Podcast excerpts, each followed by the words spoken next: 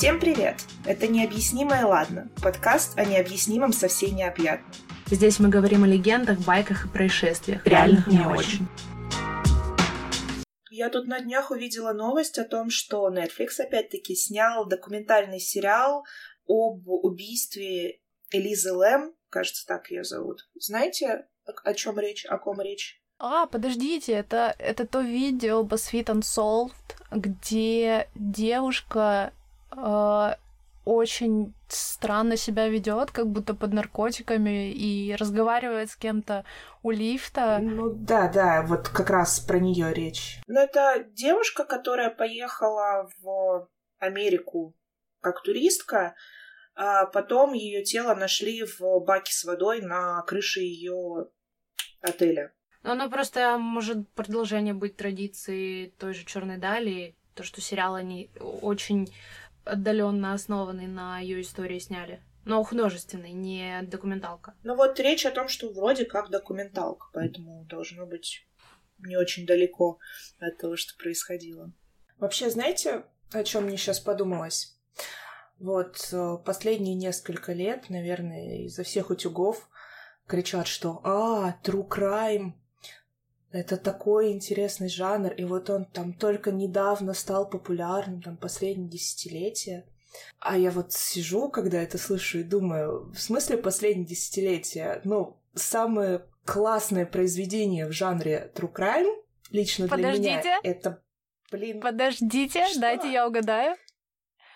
Коневский? Естественно!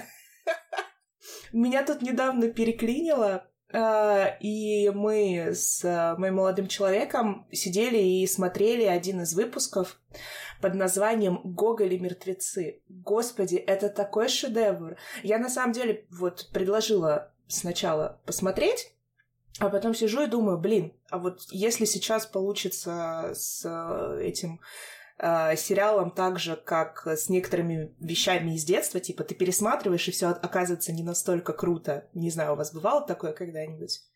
Да, и- конечно. Так вот, оно еще более охуенное. Серьезно, просто идеально все. И эстетика вот этих вот русских документалок криминальных.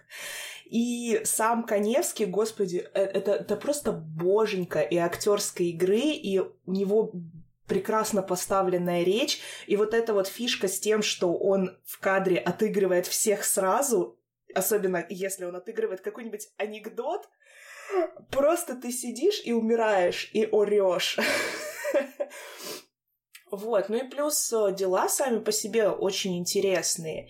И я, наверное, только сейчас осознала, ну вот когда мы смотрели последний раз, а, осознала, что это шоу еще очень классное а, в плане того, что содержит много данных по истории повседневности, причем не только там Москвы или Питера, они же по всей стране а, ездят и снимают эти выпуски. Не знаю, после этого э, как-то Netflix кажется в какой-то мере даже менее привлекательным для просмотра. Ну, в том плане, что если в какой-то момент у меня будет дилемма хм, посмотреть какую-нибудь криминальную документалку от Netflix или посмотреть серию с Коневским, ну, я почти наверняка выберу Коневского, ну, просто потому что... Тут получается забавная ситуация, потому что как раз-таки вот у нас все эти шоу, которые сейчас называются True Crime, то есть э, Коневский, Парфенов, э, они были, ну я не скажу предшественниками, потому, потому что тут одно из другого не вытекает, но за рубежом подобные шоу появились, ну, наверное, в 90-х и делались э, э, непрофессионалами, которые просто хотели, возможно, докопаться до истины, но там не было это поставлено, скажем так, на конвейер, так как у нас. И потому что как раз-таки шоу True Crime набирают популярность у них сейчас особую, и мы вспоминаем то, что есть у нас. А у нас то, что есть, это чистейшее золото. Я бы скорее сказала, что чистейшее зло, учитывая все таки тематику. Но да, такое злое золото. Не, на самом деле понятно, что именно кинематографическим произведениям True Crime предшествовали книги, и, в принципе, насколько я знаю, в истории кинематографа там чуть ли не первое полнометражное произведение было посвящено криминальной тематике, ну что-то вот в таком духе я читала где-то. Но вот увлечение именно киношным вариантом этих историй, наверное, в нашей стране началось раньше. Хотя, кто знает, мы не киноведы, кинокритики всего лишь киноманы. Ну, знаете. Я тут подумала, что еще один из факторов, ну, то есть в любом случае тут множество факторов, которые оказывают влияние на популярность. Один из факторов — это то, что многие подобные шоу, э, отдельные фильмы какие-то, они занимаются, как это сказать, деромантизацией преступлений. По крайней мере, у Коневского я это прям четко заметила. То есть э, никакой романтизации ни насилия, ни э, совершившего то или иное преступление нет. И мне кажется, это одна из вещей, в которых нуждается в том числе общество, которое пережило 90-е. Как-то так. Ну, как раз-таки романтизация и отличает, наверное, Netflix со своими документалками. Вы, кстати, смотрели хоть одну документалку на Netflix? Нет. Я смотрела, наверное, единственную про хип-хоп культуру в Америке. Она была восьмисерийная, и в каждом выпуске был рэпер, э, ну, представляющие разные части этой культуры, то есть, допустим, один белый, другой из э, бедного района, третий выросший в Кракхаусе, и все они рассказывали о том, как вообще, как они сформировали хип-хоп, и как хип-хоп сформировал их. И мне нравится смотреть такие документалки, которые посвящены культуре и тому, как она влияет на мир. Ну и про животных тоже люблю, но когда смешная озвучка. Вот BBC-шные документальные сериалы про животных, это просто, это, это вкусняшка. Не, на самом деле я, в принципе, не сильно как-то... Ну, не то, что не фанатею по документалкам, просто специально не ищу документалки для просмотра. Хочу однажды посмотреть Хейл Сеттон все таки вот, потому что, ну, потому что. вот. Ну и вот это вот, наверное, посмотрю, потому что, в принципе, как раз-таки с видео про Лэм началась моя упоротость по вот всем этим видосикам на Ютубе о странных убийствах, а потом пошли вообще какие-то странные хорроры, баечки, вот это вот все. То есть как раз-таки первое видео, как сейчас помню, было про Лэм.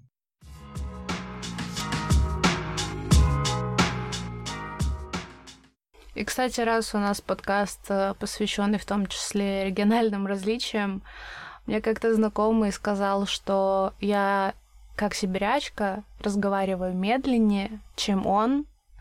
Он южанин.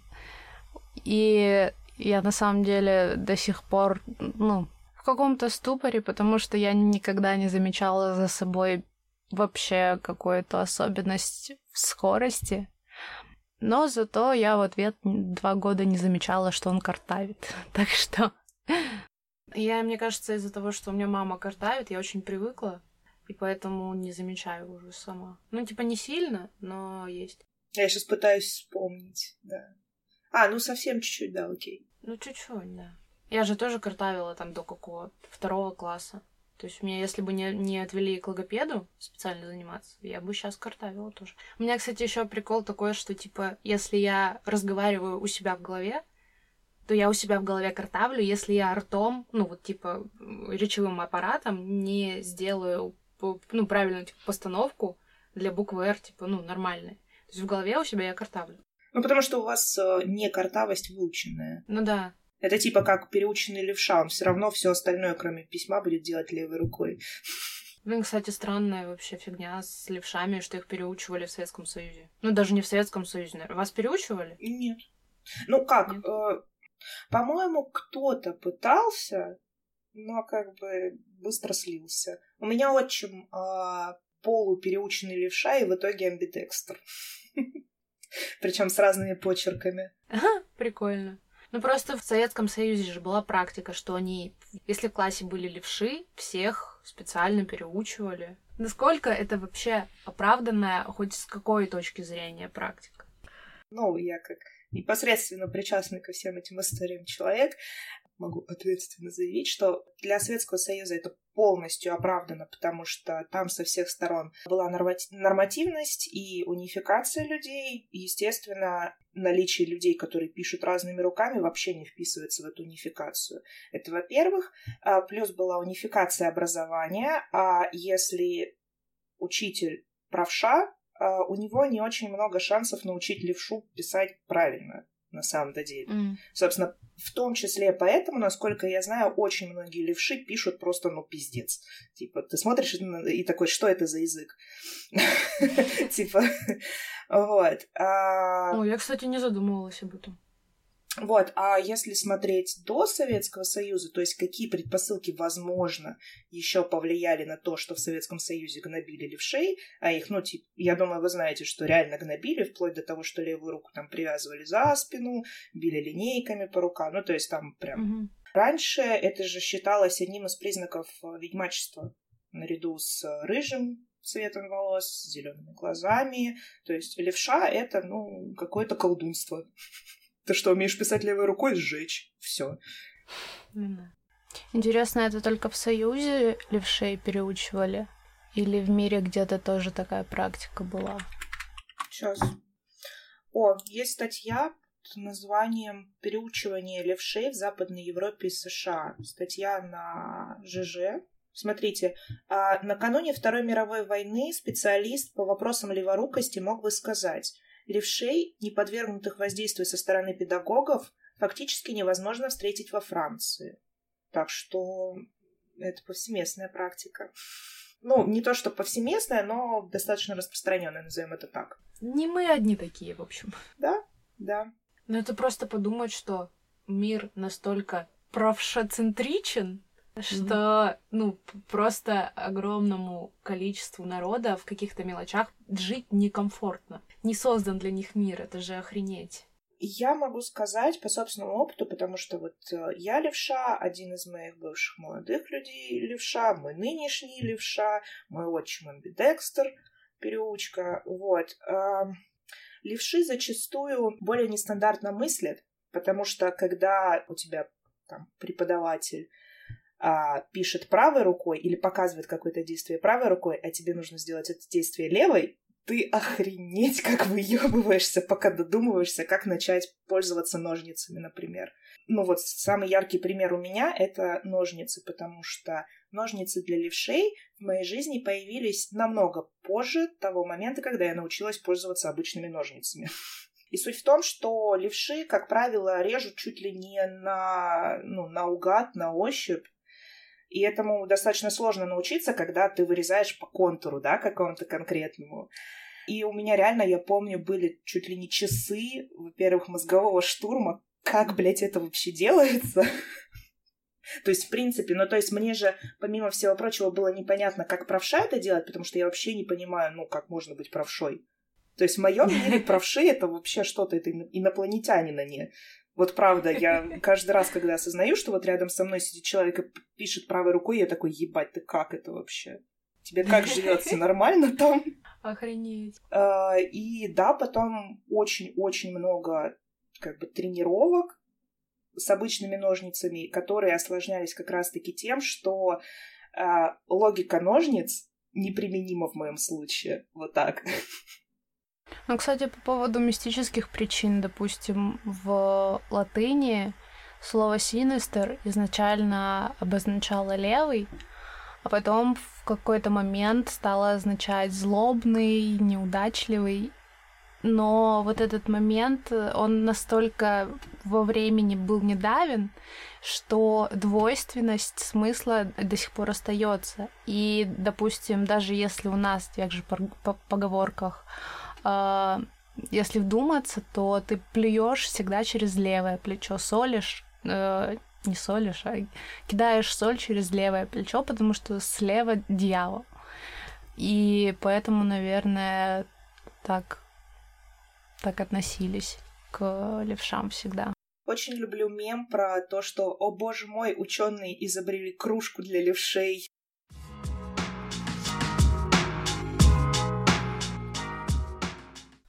Мы недавно с Уитновым посмотрели сериал «Территория». Потрясающий сериал. Очень, кстати, спорный, оказывается. Даже в кругу тех, кто его смотрел с нами, появились разногласия. Сериал снимался на Урале. Смотрели фильм о фильме. Они говорили, что вот в Пермском крае это вот самая дальняя точка, куда вообще люди заходили с камерой. Вот. И сам сериал основан на легенде, которая существует вот в Пермском крае. И очень круто, что у нас появляются сериалы очень высокого уровня и по качеству, и по задумке, которые основываются на мифологии, на легендах наших народов, э, которые испокон веков жили на территории нынешней России. Очень здорово, что мы наконец-то не смотрим куда-то, мы не обращаемся за вдохновением на Запад или каким-то неважным вещам, а уходим в истоки и хотим это сохранить и показать, и приумножить, и передать дальше. Я хотела сказать, что с, ну, с, с моей точки зрения, как историка книги, а, в том, что мы начинаем снимать сериалы, писать книги а, и создавать прочие произведения искусства по местному фольклору, это очень крутая штука, потому что это банально документирование обычаев народов, в том числе малочисленных, в том числе не имеющих а, свой письменный язык. А, и это сохранение тех артефактов культуры, которые могут, могли бы без вот, допустим, сериала «Территория» банально исчезнуть в какой-то момент, потому что а, потом, да, там через 100, 200, 300 тысяч лет, а, археологи смогут откопать каких-то идолов, смогут откопать посуду, посуду, то есть восстановить быт и примерно предположить, какие были верования у того или иного народа. А вот восстановить именно литературные памятники, да, и ритуальность, обычаи, они смогут как раз-таки только благодаря книгам а, и в наше время сериалам, а, каким-то видео и прочему, и прочему. Вот, и это на самом деле очень круто, и не знаю, поэтому я, наверное, очень люблю какие-то материалы, связанные с а, нашим местным фольклором, прям. Единственная претензия, которую я слышала, например, к некоторым из этих сериалов, это недостоверность и то, что их верование, конечно, используют, но используют как-то не так и в пользу повествования, скажем так. Ну, полноценную достоверность не гарантируют даже документалки. Суть в том, что исследователи в последующем в любом случае не принимают как безусловную истину а, сведения ни из одного источника. А, то есть в итоге а, картина выстраивается из непротиворечащих данных в разных источниках. Поэтому это нормально. В любом случае присутствует человеческий фактор, человеческая фантазия, художественность и прочее, прочее. Потому что историки, ну, умеют работать с источниками и умеют отсеивать а, правдоподобную информацию от вымысла. Вот так. Ну, в этом, наверное, все равно есть момент того, что э, лучше, когда немного перевирают, но в принципе говорят, чем когда в принципе забывают, и у людей нету даже, ну, скажем так, референса, на который можно опереться, чтобы дальше продолжить изучение. То есть, например, э, я знаю легенду о своем крае, о природной местности, которая была вокруг меня, там, все мое детство. Но, допустим, вот то, о чем рассказывается в территории, я бы, скорее всего, не узнала, если бы, не знаю, не поехала, например, на Урал, по какой бы то ни было причине. То есть это у этого все равно есть какая-то своя польза объективная. Даже если в какой-то степени создатели приврали и приукрасили и изменили в сторону своего повествования.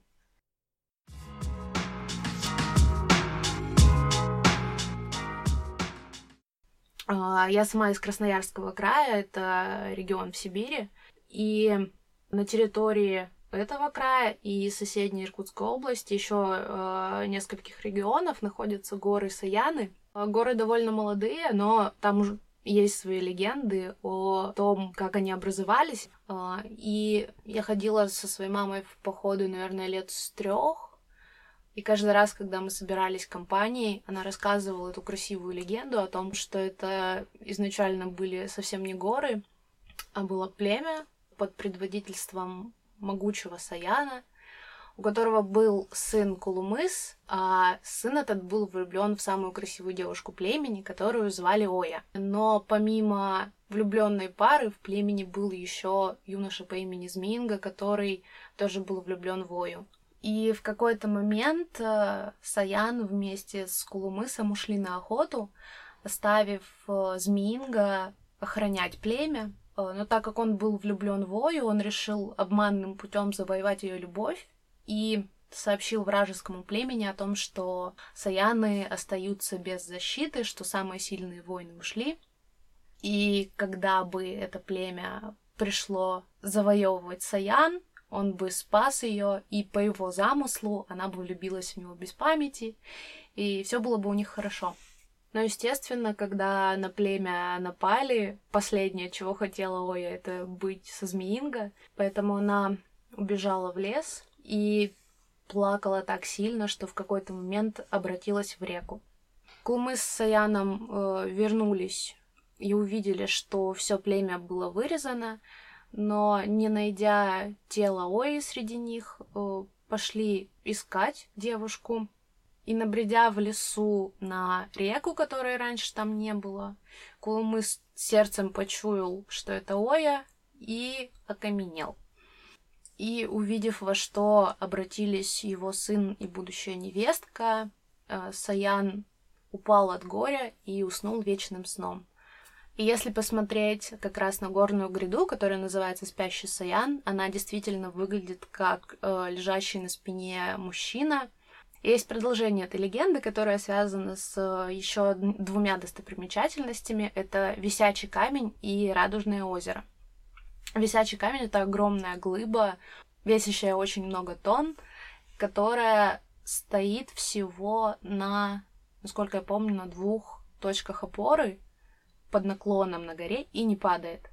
И прямо под ней находится радужное озеро, которое действительно сверху переливается всеми цветами радуги в хорошую погоду.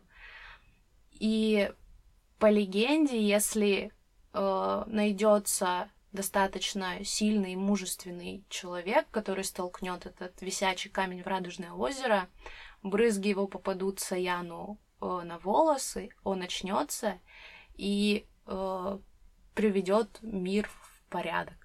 Слушайте, это очень позитивная версия какого-то Рагнарёка. Не знаю, это очень мило. И на самом деле... Там есть, типа, вариации, что это, ну, так наступит конец света, но вообще, типа, сибиряки верят, что Саян очень хороший, и он действительно наведет порядок, а не всех разъебет просто. Слушайте, это здорово, и на самом деле мне кажется, не так часто вот в различных мифологиях встречается, ну, типа, хэппи-энд, а не конец света, все умрут, господи, пожалуйста, убейте меня. Это прикольно. А все потому, что сибиряки очень классные и верят в добро. И вообще мы золотцы. И на самом деле, когда растешь окруженный в том числе подобными легендами, ну, не мудрено, что появится интерес ко всему сверхъестественному, объяснимому, необъяснимому, таинственному, загадочному. Поэтому мы делаем этот подкаст.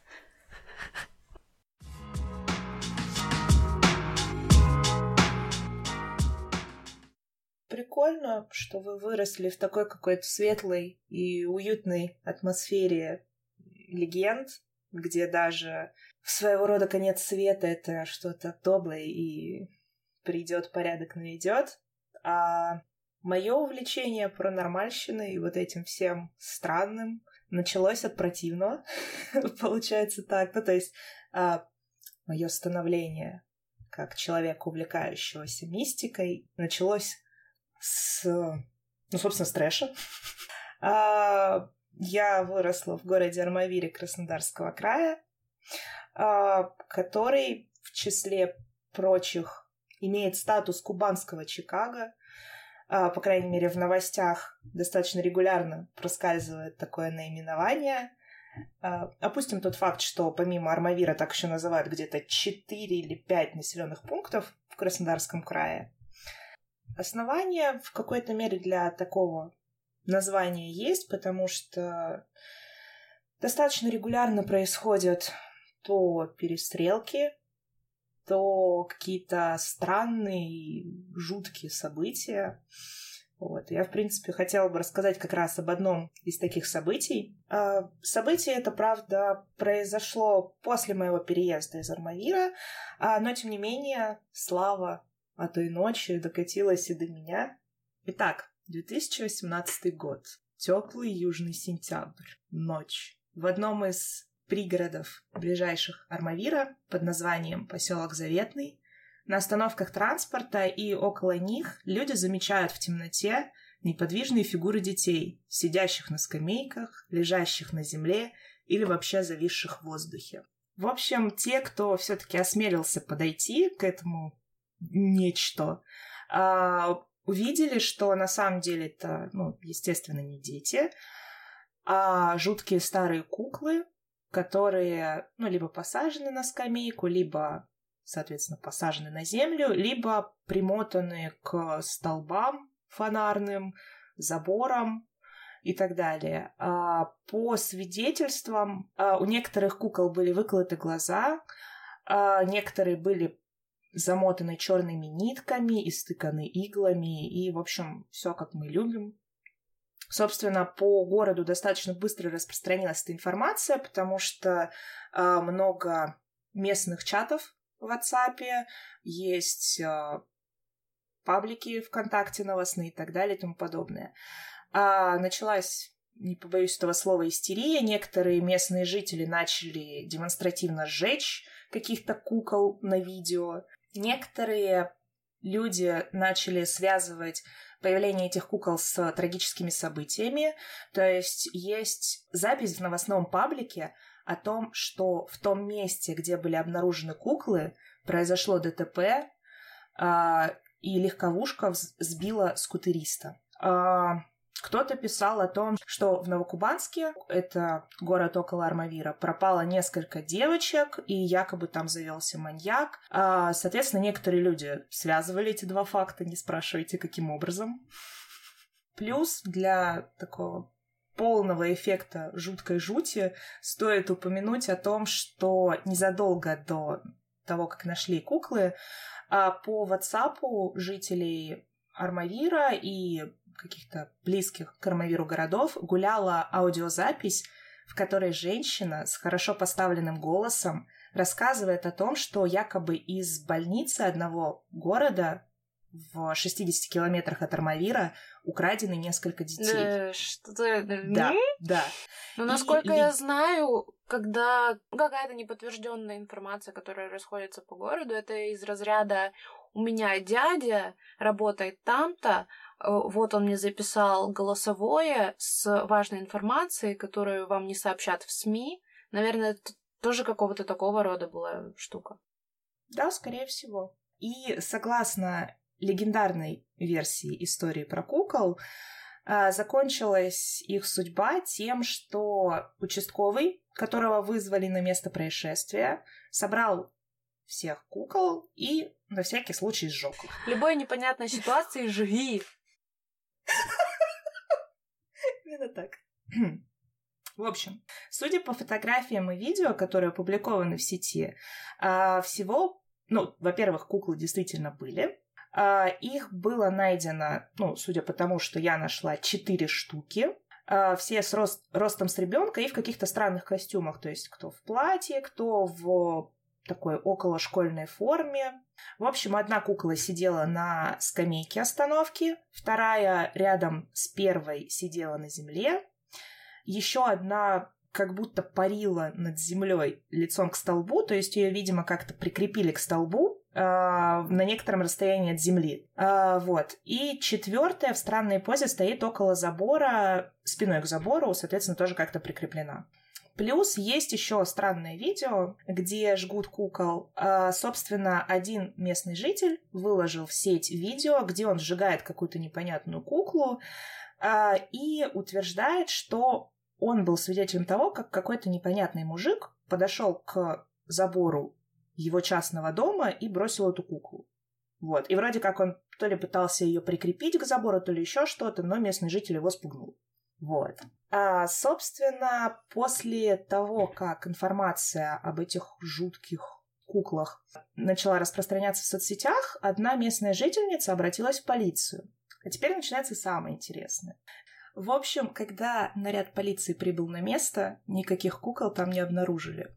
По крайней мере, по официальной версии полиции. На место подразумевается на остановку, где изначально должно было... И на остановке, и около забора, и около столба. Ни одной куклы они якобы не нашли. Я не знаю, насколько это правда. Может быть, действительно там все таки был участковый, который прибыл до наряда полиции и все сжег. Я не знаю. Но официальная версия такова, что наряд полиции ничего не нашел. Забрала, запотела. Вот. И, собственно, из всего, что достоверно известно об этой истории, можно рассказать только о происхождении этих кукол. А, оказалось, что проводилось расследование, а, то есть допрашивали некоторых людей, которые в итоге оказались причастны к этой истории. А куклы изначально были инвентарем в местном доме культуры, а, и использовались самодеятельным театральным кружком. Но в какой-то момент этот кружок разогнали, а инвентарь был списан и, соответственно, должен был быть утилизирован. Но в этом же доме культуры а, работала женщина, у которой дочь, в свою очередь, работает в детском саду. И вот эта женщина решила, что а, старые и покоцанные куклы могут быть интересны детям в детском саду, Поэтому она оттащила эти куклы домой. Естественно, когда дочь ее воспитательница увидела этих кукол, она сказала, что нет, спасибо, не надо травмировать детям психику. Ну, хоть один адекватный человек в семье. Давай мы все-таки оставим детей ментально нетравмированными. И, собственно, в итоге женщины выкинули этих кукол в помойку. Вот, то есть этих женщин допрашивала полиция, они рассказали все, что знают, и все, так и не нашли тех, кто что-то странное сделал с этими куклами, зачем-то их достал из помойки, рассадил. А, непонятно, что произошло с показаниями того мужчины, который на видео жег куклу, то есть допрашивали ли его, действительно ли это одна из тех кукол, или же он просто решил, не знаю, подмазаться к этой истории, а, искали ли какого-то вот непонятного человека, который якобы подкинул эту куклу. В общем, больше ничего не известно. Вот так. И, кстати... А вот видео, про которое вы говорите, на котором э, он сжег эту куклу, оно есть сейчас где-то? Да, да. Или оно как бы только указывается в истории? Да, оно прям есть, и там видно уже горящую куклу, то есть там видно, ну, буквально руки ее и много мата. Вот. Э, много мата и угрозы в сторону человека, который вот якобы подкинул эту куклу. Всё. Что за логика? Тебе что-то подкинули в дом, ты начинаешь это жечь, снимать на видео, материться. Я так понимаю, к тому моменту мужчина уже был в курсе этой истории про кукол, поэтому, собственно, и сжег, потому что было очень много комментариев про то, что это то ли какой-то колдун, то ли это порча, то ли это секта, то ли это еще черт знает что, это плохой знак. Там на месте нахождения этих кукол было ДТП со смертельным исходом, но я бы, честно говоря, тоже сожгла, ну его нафиг. Интересно, кстати, и, на мой взгляд, достаточно показательно, что сама история об этих куклах разлетелась практически мгновенно, и, мне кажется, об этом знают все люди, которые имеют хоть какое-то отношение к Ромавиру, а вот разгадка истории этих кукол, да, то есть то, что в итоге известно об этих куклах, а, знают очень немногие. То есть, несмотря на то, что даже по центральному телевидению были ролики с результатами расследования, назовем это так, а, все равно многие местные жители не знают, чем это закончилось. То есть для них это по-прежнему какая-то жуткая байка о местном колдуне, который превращает, не знаю, детей в кукол, видимо. Зато есть мы, которым не важно, что было на самом деле, а важна история и как она передается из уст в уста. Все-таки мы обсуждаем байки и какие-то перешептывания и обсуждения и сарафанное радио, которое видоизменяется от человека к человеку, и в этом вся прелесть, потому что колорит и особенности определенных регионов, они же отражаются в искажении, например, одной и той же легенды, которая существует в разных видах, э, при этом имея один и тот же первоисточник. Поэтому это все очень крутое и очень яркое отражение разнообразия нашей страны и того, сколько мы о ней не знаем и сколько всего было бы круто о ней узнать. И об этом наш подкаст.